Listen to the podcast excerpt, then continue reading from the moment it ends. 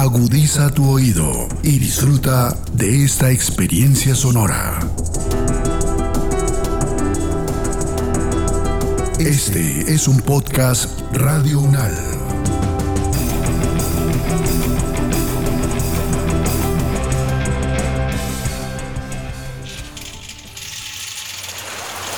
Echando lengua desde el territorio. Echando lengua desde el territorio. Echando lengua desde el territorio. Echando lengua desde el territorio. Echando lengua desde el territorio.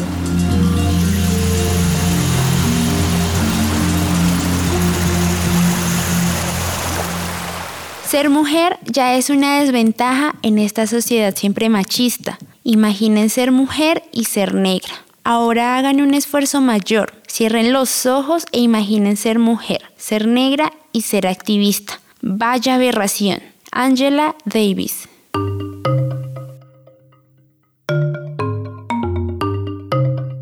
Hola a todos. Nuevamente nos encontramos para emprender un nuevo viaje por nuestro territorio colombiano. Después de estar en las hermosas playas de nuestro Pacífico colombiano, ahora nos dirigimos a la Ciudad Blanca, Popayán, una de las ciudades más antiguas de América Latina, tierra caucana, de verdes paisajes y de dulces cañaduzales, hogar de gente amable y por supuesto trabajadora, que se destacan por recibir al forastero con los brazos abiertos y brindar siempre lo mejor de la cultura colombiana. Acompáñame a este nuevo viaje.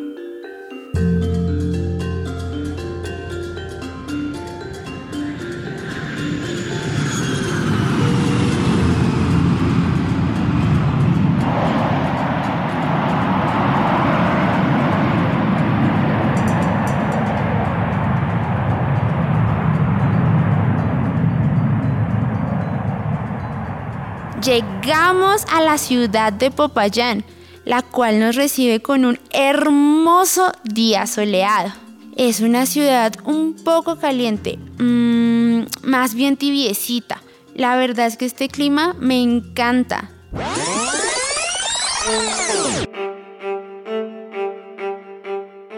Dato curioso.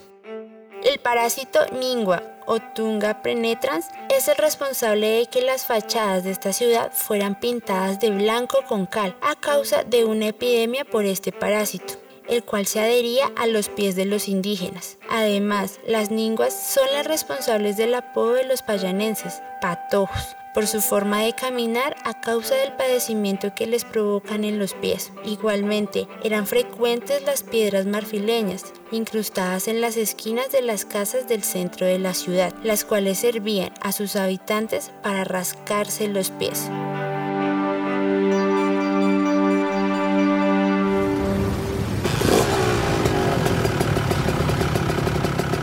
Nos dirigimos al Morro de Tulcán, un cerro muy conocido en la ciudad, pues este fue un cementerio precolombino que existió 500 años antes de la llegada de los españoles. Era un templo sagrado, donde se adoraban los dioses, el sol, la luna, las estrellas. Allí nos encontraremos con Paula, antropóloga egresada de la Universidad Nacional de Colombia.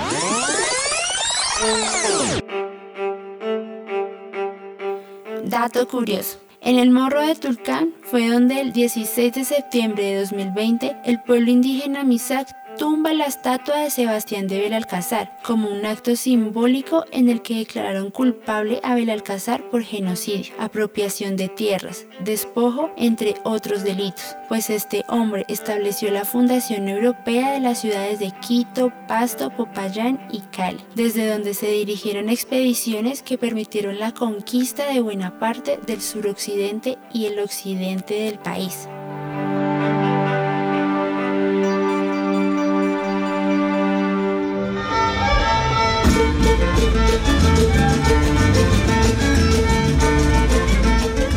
Aquí, en este hermoso lugar en el cual se respira mucha paz.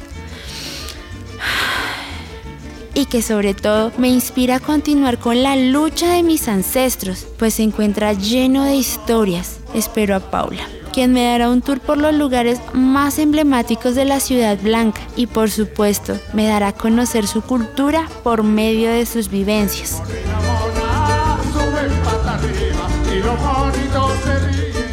Hola Paula, qué alegría saludarte. Hola Paula, bienvenida. Muchas, muchas gracias Paula. Realmente me encuentro muy feliz de estar aquí. Aprovechando que nos encontramos en este lugar, me gustaría preguntarte un poco de contexto sobre la lucha de la inclusión de las mujeres negras y la comunidad afro en general. ¿Cómo fue ser negro en Colombia en la época de más auge del racismo y esclavitud? ¿Cómo fue ser mujer en ese contexto? Hola, mi nombre es Paula Andrea, soy estudiante de la Universidad Nacional. Me identifico como una mujer mestiza de linaje afro por parte de mi familia materna. Voy a responder esta pregunta desde, no desde lo académico, sino un poco desde la experiencia de mi familia, en especial de las mujeres de mi familia. Yo vengo de una familia mestiza, yo soy mestiza y mis hermanos también lo son, con ascendencia afro.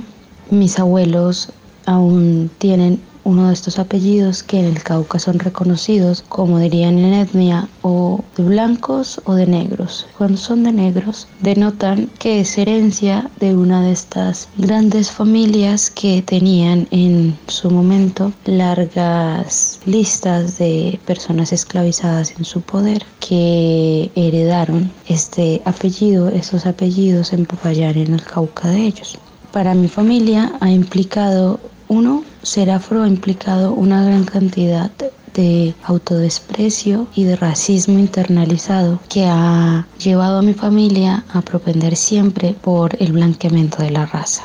Para mi familia, para las mujeres afro de mi familia, que crecen en un ambiente, entre comillas, de blancos en Popayán, no crecen en una comunidad afro, no crecen cerca a su cultura, no crecen cerca unas prácticas dentro de una comunidad negra, sino que crecen con una piel negra, con un, como se diría desde los estereotipos, con piel negra, cabello de negro, labios gruesos, que se ven como negros en un mundo de blancos. Esto implicado la necesidad de mejorar sus condiciones a través de diferentes dispositivos de blancura, como casarse con blancos que mejoren la raza de sus hijos y que vayan blanqueando a sus hijos, los rasgos físicos de sus hijos, los apellidos de sus hijos, por lo que ha implicado que después de al menos dos generaciones de estar proponiendo casarse con blancos, se hayan casado con la idea de que ellos ya no son negros. Yo creo que esto tiene una directa relación con cómo se construyeron las identidades negras en Colombia.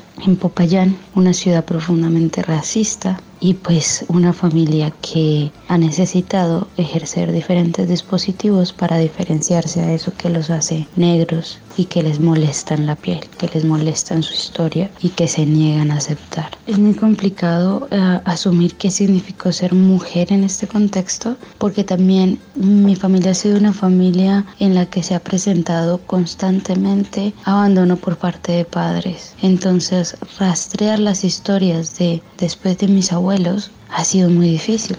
Yo sé quiénes fueron mis bisabuelos, sobre todo uno de ellos porque él muere y sus papás cuidan de mi abuela. Ese es el espacio donde ella tuvo mayor contacto con su cultura afro, cultura negra, pero Claro, hay un hueco en la historia. Se sabe y desde una idealización acerca de mi bisabuelo, pero de mi bisabuela no se sabe nada porque ella abandona a sus hijos. Y esto ha pasado en diferentes momentos de la historia familiar, por lo cual hace difícil rastrear exactamente de dónde se viene, de quiénes nos construyen, eh, más allá pues de la crianza. Pero entonces, claro, mi abuelita es criada por sus abuelos negros y mi abuela, eh, además de ser una mujer negra, eh, era una familia con muchos problemas económicos, lo cual implicó desde niña ejercer labores que estaban relacionadas primero con las mujeres y segundo con las mujeres negras. Y así lo, lo, afirma ella. Entonces ella era desde chiquita una mujer encargada de labores de limpieza y de cocina en casas de blancos. ella atendía a blancos. Ya era por una remuneración económica realmente precaria, era lo que había que hacer, porque sin dinero y siendo una mujer negra era la forma más fácil de sobrevivir y la forma necesaria para sobrevivir, hasta que ella se casa con mi abuelo, un hombre blanco que la saca de la dinámica familiar, pero luego ella con mi abuelo sigue ocupando esos mismos lugares porque en la familia de mi abuelo, una familia de blancos, ejercen muchas violencias, un montón de racismo y de discriminación hacia ambos, o por mi abuelo por casarse con una negra y a mi abuela por ser negra.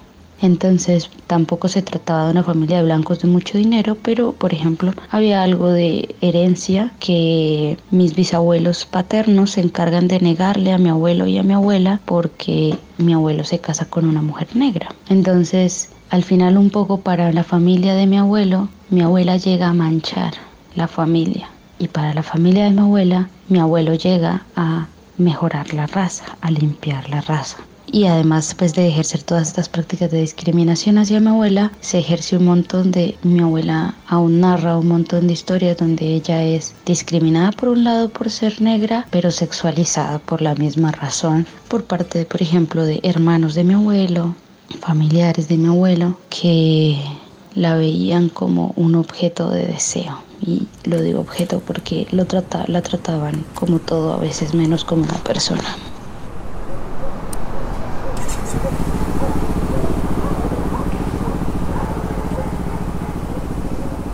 Mientras hablaba con Paula, recorríamos las hermosas calles de Popayán, que van anonadada con su hermosa arquitectura colonial. Todo esto me hace regresar al pasado y querer seguir reconstruyendo la historia, la historia de nuestros pueblos étnicos.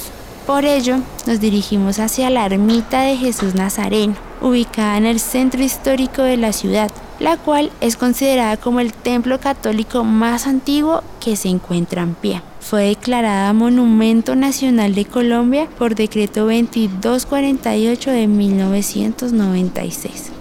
Estando aquí, quiero seguir preguntándole a Paula sobre cómo es pertenecer a la comunidad negra en la Colombia actual. ¿Hay estereotipos implantados por ser negro o negra? ¿Y cuáles son los más comunes? ¿Qué te hace afro y qué no te hace afro? Yo creo que es un tema en debate, ¿cierto? Por un lado, eh, se podría decir desde algunos espacios y desde algunos territorios que ser afro te define el cómo te ves, qué tan afro te ves, qué tan afro es tu familia, qué tan afro es tu cultura, qué tan afro son tus prácticas, qué tan afro es el sitio donde naciste y creciste, pero sobre todo cómo te ves. Para mí, desde mi experiencia, desde lo que yo he vivido en espacios afro donde yo soy la blanquita, ¿sí? O la morena, o la paisita. Para otras personas, para otros territorios, para en otros espacios, tendría que ver con el linaje, ¿cierto?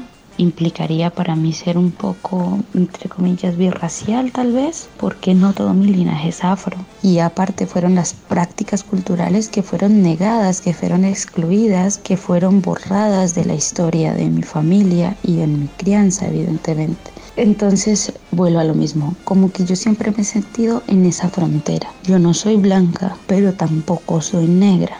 Eso me lleva a concluir que efectivamente donde yo crecí, en los espacios donde yo me formé, para ser negro tienes que tener ciertas características físicas muy determinadas. Tienes que tener la nariz de cierta forma, tienes que tener los labios de cierta forma, tienes que tener el cabello de cierta forma y cierto tono de piel porque de alguna forma, si no, pues pierdes esa categoría, ¿sí? O la ganas, en el caso de mi familia, ganas el quitártela de encima. ¿Qué pasa? Que a mí siempre me ha conflictuado mucho porque sea menor o mayor la discriminación que yo atravesé, yo atravesé discriminación por mi color de piel. Yo atravesé discriminación por no ser lo suficientemente clara y luego esta discriminación que además también era, estaba internalizada este racismo, o sea, era de, de, nosotras hacia nosotras mismas, ¿sí? De es que el cabello con mucho volumen, no, tratamientos para que esté lo más liso posible. Si el mundo no te lo dio lo suficientemente liso, te lo alisas a la fuerza. Y en mi casa, mi mamá, mi abuela aún tiene un montón de prácticas acerca de, cuan, de, de blanqueamiento, ¿cierto? La frase que más escucho cuando llego de cualquier sitio fuera de mi casa es como se negrió mi hijita. Hay que echarle bicarbonato con no sé qué, con limón y eso con crema y tengo estas cremas aclarantes, 18 mil cremas aclarantes porque cómo va a estar tan negra y tiene que cuidarse del sol. El sol no es pa negro, no se puede estar bronceando, no se puede estar quemando porque es la palabra que usan, broncear para blanquitos, ¿no? Eh, no se puede estar quemando, tiene que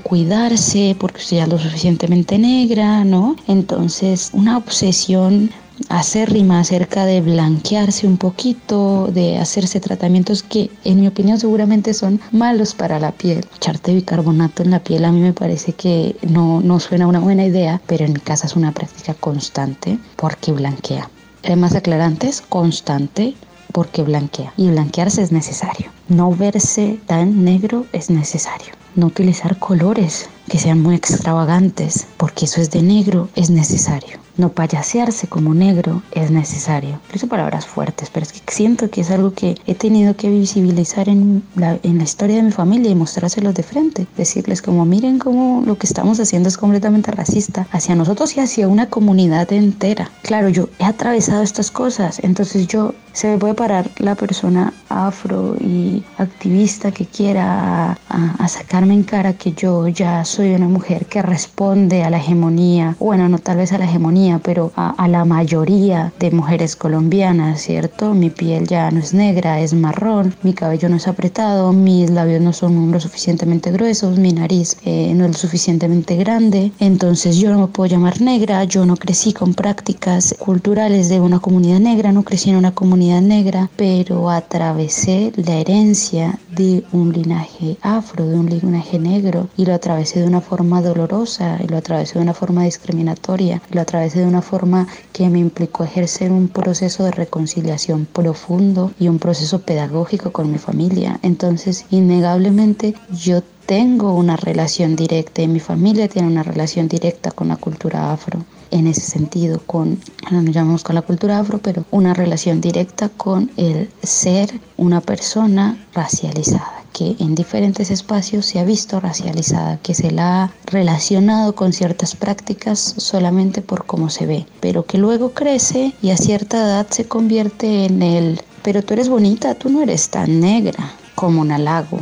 Pero mira tu cabello y tu, y tu, tu, tu, tu naricita, tú afro, afro no eres, tú no eres negra como si esto debiese ser también un halago y un halago del que me empiezo a sentir bien así no yo yo no soy negra o sea mi cabello no, no yo no soy negra. Y mira la gente la gente lo ve claro es que cosas son negro y otra cosa soy yo. Claramente para mí en Colombia en la Colombia actual yo me he encontrado dentro de las comunidades que tal vez no tengo entre comillas el swing que debería tener un negro, no bailo como debería bailar un blanco y no me ve un negro, perdón, no bailo como debería bailar un negro y no me veo lo suficientemente bajo el estereotipo de lo que debe ser una mujer negra.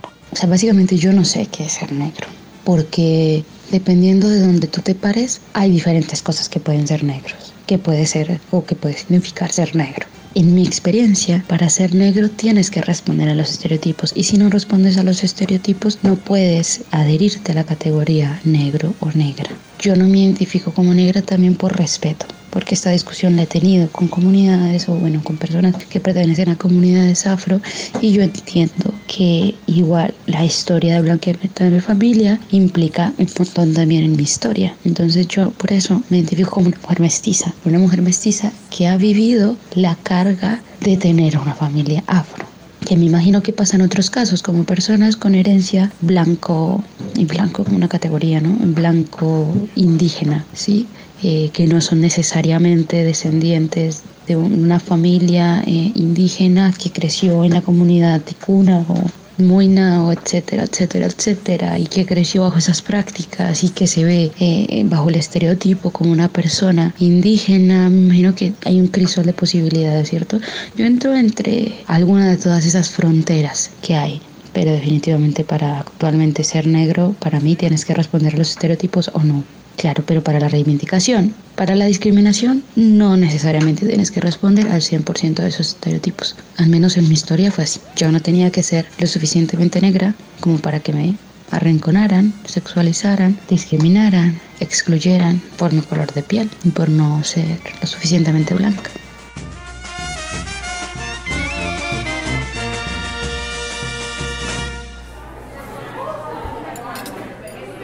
Entre charla y charla, el hambre no aguanta.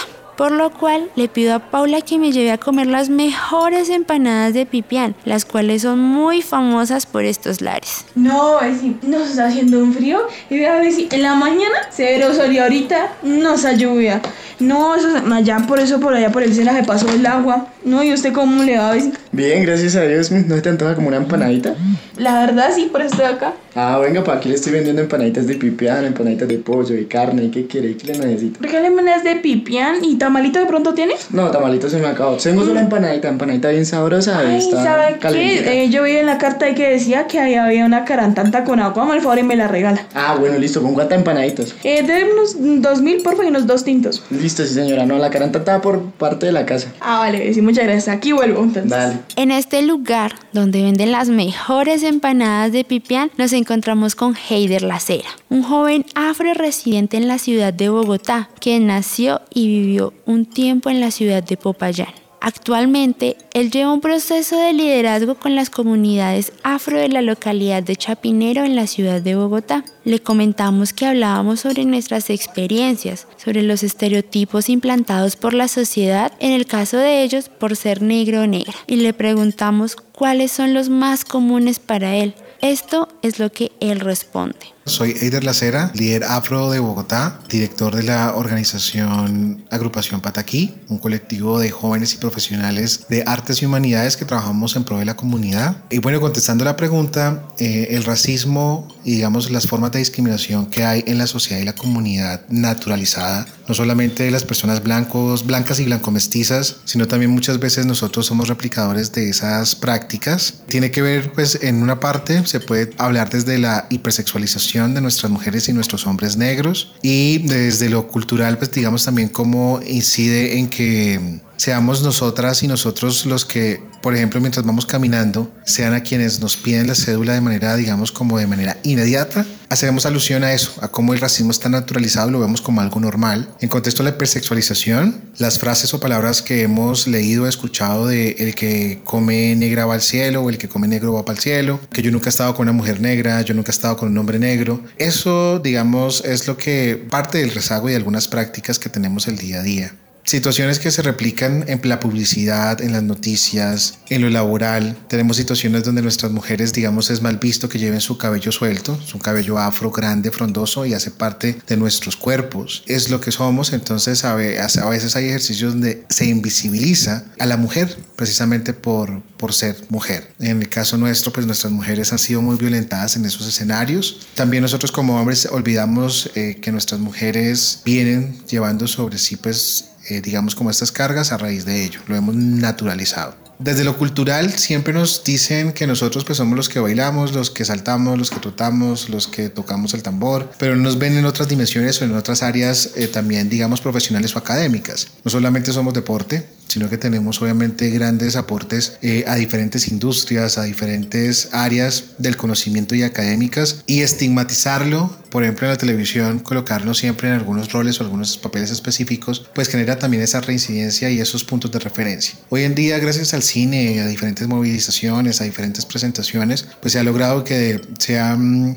eh, nuestras mujeres y hombres en estos medios eh, ocupando papeles de protagonismo, papeles importantes que generan un referente a nuestras infancias que va fortaleciendo y va desdibujando estas prácticas. Pero digamos, bueno, yo creo que en cada área, en cada dimensión podríamos estar hablando de situaciones en las que somos estigmatizados. Si tenemos que hacer el ejercicio en comunidad con los vecinos, los vecindarios, los mismos movimientos, una, pues obviamente, qué prácticas eh, racistas y discriminación hay en nuestro entorno, cuáles nosotras y nosotros, pues digamos, hacemos inconscientemente, y en los movimientos también y en las comunidades étnicas en general, qué estamos haciendo para ilustrar de mejor manera entre nosotras y nosotros y con los otros esta tarea. O sea, si somos violentos o violentas al momento de pronto de hacer una corrección o de reeducar o formar, o si desde la calma, como nuestras matronas nos enseñan, con palabras obviamente gentiles, incomodar para generar de nuevo un conocimiento o un reconocimiento.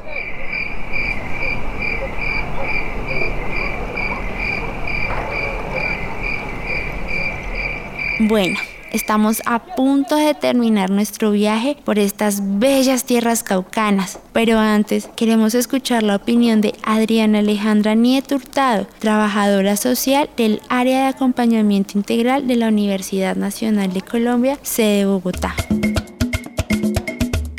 Mi nombre es Adriana Alejandra Hurtado Nieto, trabajadora social de la División de Acompañamiento Integral de la Dirección de Bienestar de Sede Bogotá. Me vinculé a la universidad desde el año 1994 e inicié labores en la División de Salud, lugar donde me desempeñé por espacio de 15 años. Posteriormente llegué a la División de Acompañamiento. Para mí ha sido todo un orgullo desde mi llegada a la universidad trabajar con el programa de admisión especial PAES, que es un programa que tiene como objetivo brindar opciones de inclusión y participación de los grupos más vulnerables en la educación superior. Entre los tipos de admisión especial que se encuentran están los bachilleres miembros de comunidades indígenas, los mejores bachilleres de población negra, afrocolombiana, palenquera y raizal, los mejores bachilleres del país, los mejores bachilleres de municipios pobres y las víctimas del conflicto armado interno en Colombia. Son las poblaciones que hacen parte de este programa de admisión especial. Cada una ha llegado a la universidad en un momento histórico diferente. Se han vinculado de acuerdo con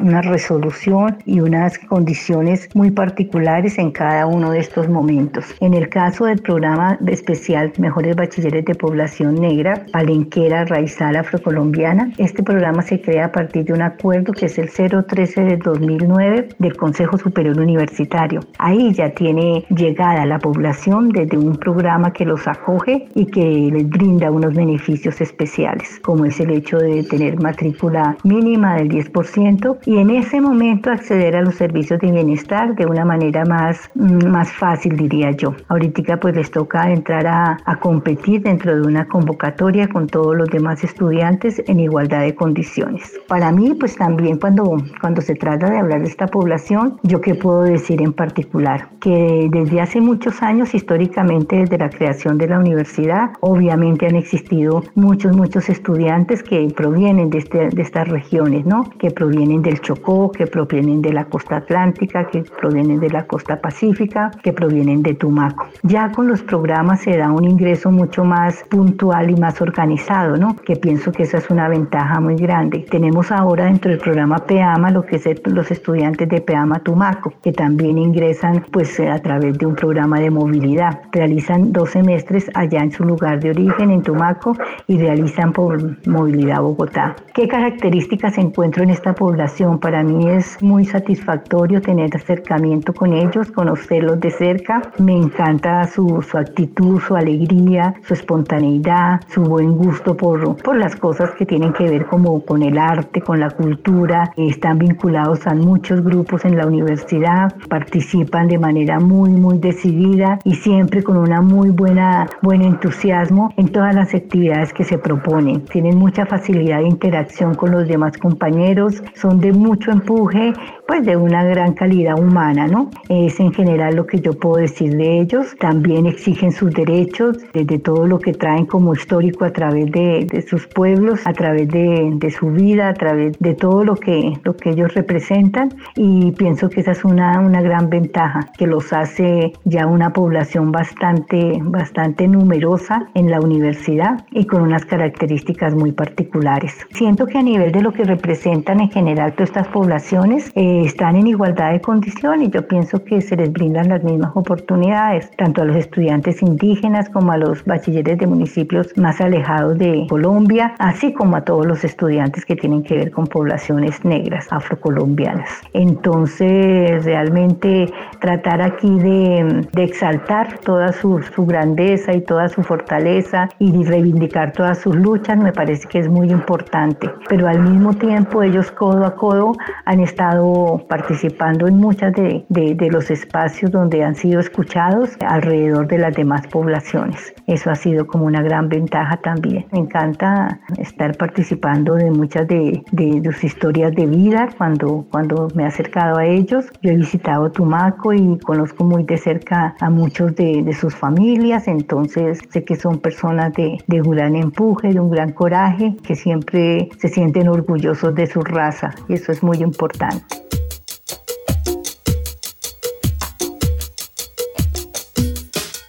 Bueno, hasta aquí termina nuestro viaje. Espero haya sido tan gratificante para ustedes como para mí, pues recorrer estas calles y compartir las experiencias de mis compañeros afro me llenó el alma y me motivó a seguir luchando y resistiendo por nuestros pueblos étnicos, a quienes dedicamos este episodio, pues su historia de lucha es admirable.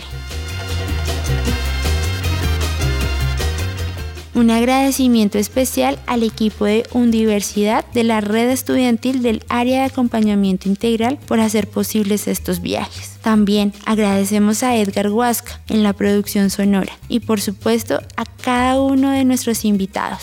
Nos vemos en un próximo viaje.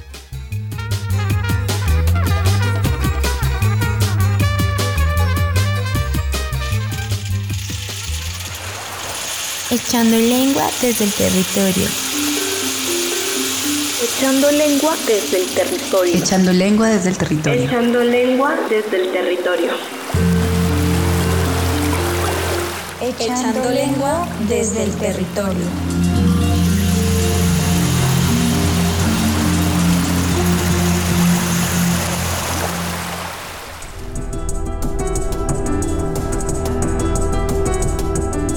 Las opiniones aquí expresadas son de entera responsabilidad de sus autores y solo comprometen a los realizadores de este podcast. No representan necesariamente el pensamiento de Radio UNAL ni la posición oficial de la universidad.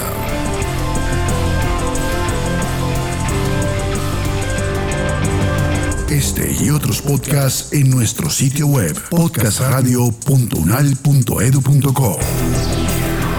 Síguenos en nuestras redes sociales. Nos encuentras como Podcast Radio UNAL, Universidad Nacional de Colombia, Proyecto Cultural, Científico y Colectivo de Nación.